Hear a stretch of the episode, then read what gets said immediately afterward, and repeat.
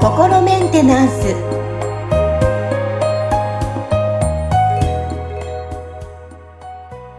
はい。皆さんいかがお過ごしでしょうか？心メンテナンス。本日もアシスタント三上恵と気候ヒーラーの吉村隆二です。はい。吉村さんよろしくお願いします。よろしくお願いします。さあ今日はですね、まあ、ここ最近ニュースなどでもいろいろな事件が増えてきてるなっていうふうにも感じたりするんですが、はい。さあ、えーそんな中今日はちょっと犯罪者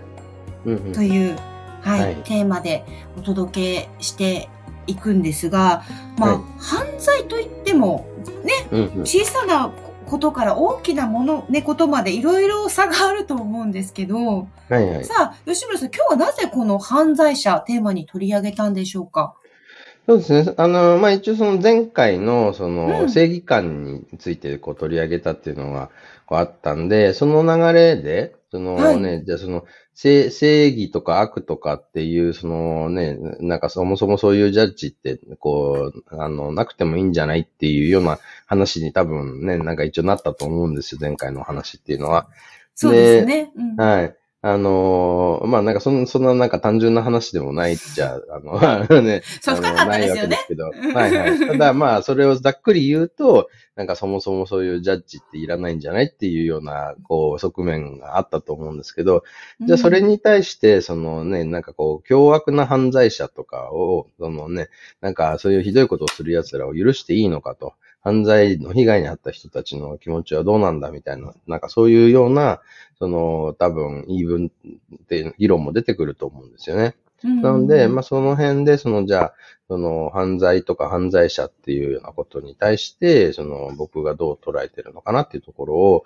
あの、お伝えできたらいいかなと思って、今回のテーマを、あの、はい、選ばさせていただきました。はい。実際に、まあ、あの、犯罪者ってすごい、ね、まあ、こまあ一般から見たら怖い人だなとか、なんか近寄りがたいなとかってイメージ持たれる方多いと思うんですけど、うんあうんの、吉村さん的の考えとしてはどう思われるんですか？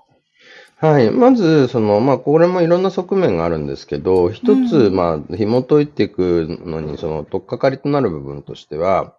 その、犯罪者っていう、なんかこう、人種がいるわけではないっていうところですよね。そのイメージみんなそうですよね、きっと。う外そまあ、外国とか、なんかそういう、ちょっと自分たちとは違う人っていうイメージがそうね、ありますよね。そうですね。はい。だから、なんかそういう種族とか、なんか別の生き物みたいな感じで犯罪者っていう、なんか、その、何者か猛獣みたいなやつが、その社会の中にこう潜んでいてみたいなうん。感じのイメージを、まあそのね、こう、あの、そこがその、こう、意識的にそういうふうにその顕在化してる場合もあれば、無意識でそういうふうに思ってるから、自覚はないけど、うん。そういう捉え方をしてるっていうことも両方あると思うんですけど、うん。でもその、こう、実際犯罪者っていうのは、その、まあ、言ってみたら、その、まず人っていうところでは、なんか全ての人と同じ、その、人っていう種族なわけですよね。そうですよね。そうです。変わらないですよね。そうそうですね。うんで、ただそこでその、まあだから、犯罪っていうカテゴリー、レッテルが貼られてる、その行為をしてしまった人とか、それをその、なんていうのかな、日常的にしてる人たちのことを、まあ犯罪者っていうふうに、あの、まあ読んでるっていう話なんですね。そうですよ。一般的なルールを破ったこと、破った人。うんうんうん。うん。まあ、そのルールっていうのは、要はその、まあ、国が定めている、うんまあなんかね、これはやっちゃダメですよって言ってることを、まあやってしまったとか、それをその日常的にやってるっていうことで、じゃあそのいつも犯罪をしてるじゃないか、犯罪者っていう、まあレッテルが貼られてるっていう話なんですね。うですよね。じゃあまあこの犯,、ね、犯罪っていう行為っていう、これも、じゃあどう定義されるのかっていうふうになると、それはそのね、なんか、まあ言ってみたらその国がって言は言ってるけど、その、それも定めてるのも人なんで、そのね、どこかの誰かが、これは犯罪ですって決めた、これやっちゃいけませんって決めたことを、やっちゃうことが犯罪っていうことになるわけですよね。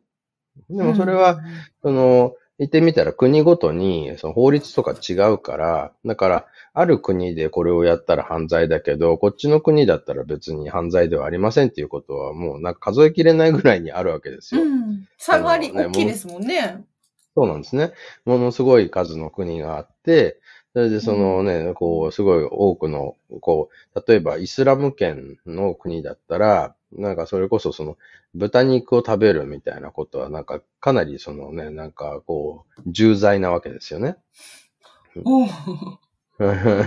その、不浄なものっていう風になんかなってるわけですよ、豚肉って。だからそうすると、その、例えば、そのね、誰かに対して、そのなんか騙して無理やり、なんか知らないうちにこう食べ物に豚肉混入させて食べさせたとかってなったら、多分すごい重罪って扱いになって、なんか下手したらその、なんか、ね、ものすごい罰を受けます、受けることになっちゃうわけですよね。死刑とかになっちゃう可能性もあるんじゃないかなと思うんです。ちょっと僕それに詳しくはないですけど、うんうんでも例えば、あの、アルコール飲むこととかイスラム圏ではすごい禁止だし、うんまあ、それイスラム教の国もいっぱいあるんでね、その、すごい。い、その、そこの戒律にもう沿ってび、もう、しっかりやろうってしてる国もあれば、まあ少し緩い国もあるんで、そこら辺のその刑罰の重さとかも多少国によって違うわけですけど、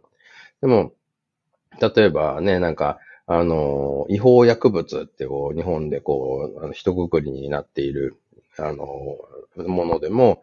例えば、その、ね、あの、国によっては、大麻は別に、あのね、あの、合法ですよって言ってる国もあるわけですよね。うんうん。で、日本だと、まあ、犯罪になっちゃうから、なんかそういうね、あの、刑務所入れられちゃうみたいな、あの、刑罰があるわけですよね。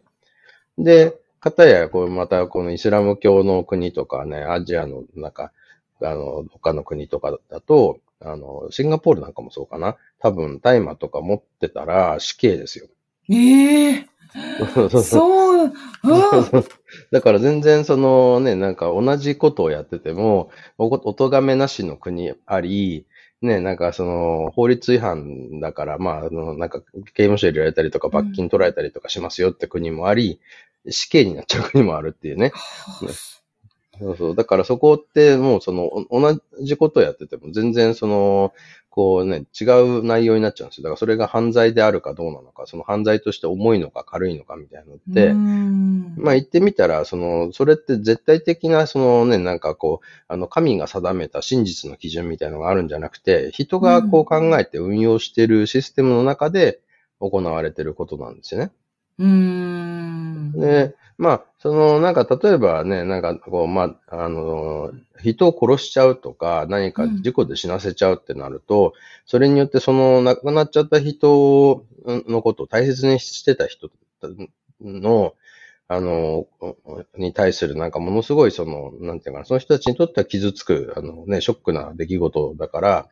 まあなんかそういう人を殺すのは良くないよねっていうのっていうのは、大体皆さん、その、まあね、合意ができてることだとは思うんですけどう、ん。でもこれだってね、結局じゃあその、なんか、あの、ひこう、例えば、その、えっ、と、その人から何か金品を奪いたいから、その人を殺しちゃいましたっていうことと、うん。なんかね、あの、例えば、なんか、その、性的欲求を満たすために、うん、相手がなんか言うこと聞かないから殺しちゃいましたっていうことと、ねあの、例えば、あの、た大麻みたいな良くないものをやったから死刑です。殺しちゃいました。あの、なんか、でこう今戦争中のなんか敵の国うんがの兵士を戦場で殺しちゃいました。人を殺したっていうことに関しては全部やってること一緒なんです一緒ですけど、うん。うん。でもなんかね、結局その取り扱い方はそこで変わってくるじゃないですか。うん、全然違いますね。違いますね。だから、そうすると、その人を殺すっていうことを一つとっても、それがその、なんていうのかな、のことに対するその絶対的な、その、なんかこう、善悪とか罪とかっていうのは、その、なんか一言でこうね、あの、はい、これは罪ですとかって言えるものではなくなっちゃうんですよね。例えばその、ね、まあ僕戦争は全然良くないものだと思うんで、なんか世の中から早くなくなってほしいって思ってますけど、うん、でも、実際現状、そのね、今世界中のあちこちでは戦争とか紛争とかって起きてて、で、まあ言ってみたら、その戦闘行為で、その敵兵と戦って相手を殺さなきゃいけないみたいな時に、うん、そのね、死ぬの嫌だから怖いからって逃げちゃいましたってなったら、むしろそれがその敵前逃亡とかって言って、そっちが罪に問われたりする可能性も出てくるわけですよね。うん、だから、そのね、なんか、まあ犯罪っていうことも結局その僕らが定めたルールを、そのね、ちゃんと守って、その、こう、生きていくっていう選択をするのか、それをなんか守らないっていう選択をするのかみたいな選択の話になってくるわけですよね。うん。うん。だから、あのー、じゃあなんでルールを僕らは作るのかって言ったら、まあ言ってみたら、そのお互いに、その、こう、迷惑かけないで、傷つけ合ったりしないで、仲良くしたいよねって。だから、このルールは守ってやってこうよって。そしたらきっと仲良くできるよっていうのが本当は一番なんかその根底にある、その、ルールとか法律の、その、なんていうのかな、こう、存在意義みたいなものだと僕は思うんですよね。うん。うん。だから、そこもそのね、犯罪者っていう、こう、人種とか種族がいるってわけじゃなくて、その人なりに、その、正しいと思ったことをやった結果、それが犯罪になってしまう場合であったりとか、うん、その何かやむを得ないと思って、こうやってしまったとか、ね、何かその、こう、その人が思うなんか良くないことを避けようと思った結果が、その、こうね、結局ルールを破るってことにつながって犯罪者ってなっちゃうとかっていろいろなケースがあるわけですよ。で、うん、例えばその、こう多分世の中的にすごいそのね、なんか多分、あの、許されないっていうカテゴリーに入りやすいものとしては、例えばその、こう自分のその快楽のために、その人を傷つけたり、こうね、殺してしまうみたいな、快楽殺人者みたいな人とか、その性的な、あの、こう、犯罪を犯す人たちっていうね、これは許せないですよねっていう話にはなるとは思うんですけど、その気持ちもすごい、そのね、わかりますけど、傷ついた方たちは多分僕の想像が、の範囲を、範疇を超えたような恐ろしい目にこう、遭われてるんだと思うんで、ただ、じゃあその人たちがただ邪悪なのかって言ったらそういうことじゃなくて、その人たちは何かその、こう、他のことで喜びを得ることができなくなってるために、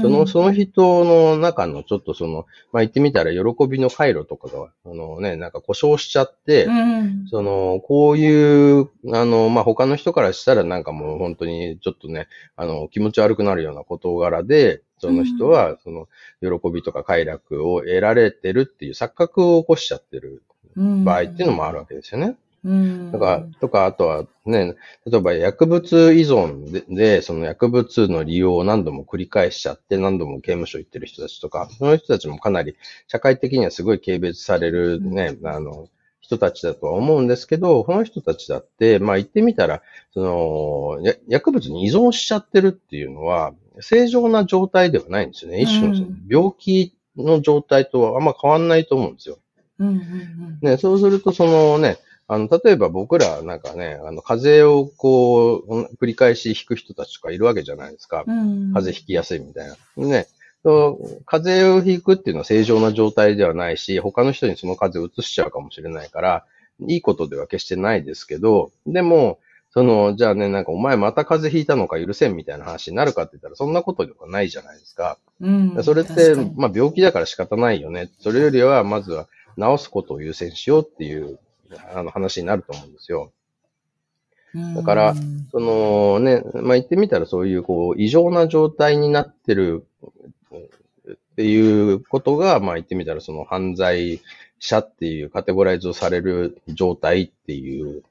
ところともまあなんか言ってみたらなんかこう繋がってるわけですよね。だから、このその異常な状態になってる人たちっていうのを、ただその、こう、まあ、言ってみたらね、なんかじゃあこう死刑にしましょうとかっていう切り捨てていくのか、でもこの人たちがなんかちゃんとこう立ち直っていけるようにしていくのか、あるいはそもそもそういう異常な状態に人がならないように予防していくのか。っていうのは、まあね、なんかこう病気になってから治療するのか、予防するするのがいいのかっていうような議論と、すごい近い話だと僕は考えてるんですよね。うん。いやー、なんか今日思ってた以上の話が聞けたんですけど、やっぱりこう犯罪者って人をくくれて外から見るのと、やっぱその、うんよくおっしゃる裏側の部分を知ることによって、今聞いてる方、私も含めてなんですけど、きっと犯罪者に対するイメージっていうのは、この時間で少し多分変わってくる。だからこそ今後自分たちもどうしないといけないっていうふうに思ってもらえて、動いてうんみんながね、あの、いけたらいいなっていうふうにこの時間今感じました。そうですね。だからやっぱり病気と同じように、なんか予防をすることを、その、まず第一に考えて、で、もし症状が出ちゃった場合は、そのね、いかにしてそれをまた治していくかっていうことを考えた方が、まあ、その、それでね、その、その病気のことの研究が進めば、その、よよりその予防がしやすくなっていくと思うんですよね。だから、なんかこう、簡単にただ、その犯罪者にバスってレッテル貼って、なんか悪い奴らだから、どっか閉じ込めとけとか、うんね、社会的に排除して殺してしまえとかっていうよりは、なんでまあそうなっちゃってるんだろうっていうのをきちっと、そのもっと研究が進むといいなっていうふうには思いますよね。うんね今日のお話でね、共感してもらえる方がね、たくさんいるといいなっていうふうに、えー思いました。なんかすごい、はいとてもいい内容だったなっていうふうに感じます。はい。まあ、ありがとうございます。はい。本日は吉村さんありがとうございました。ありがとうございました。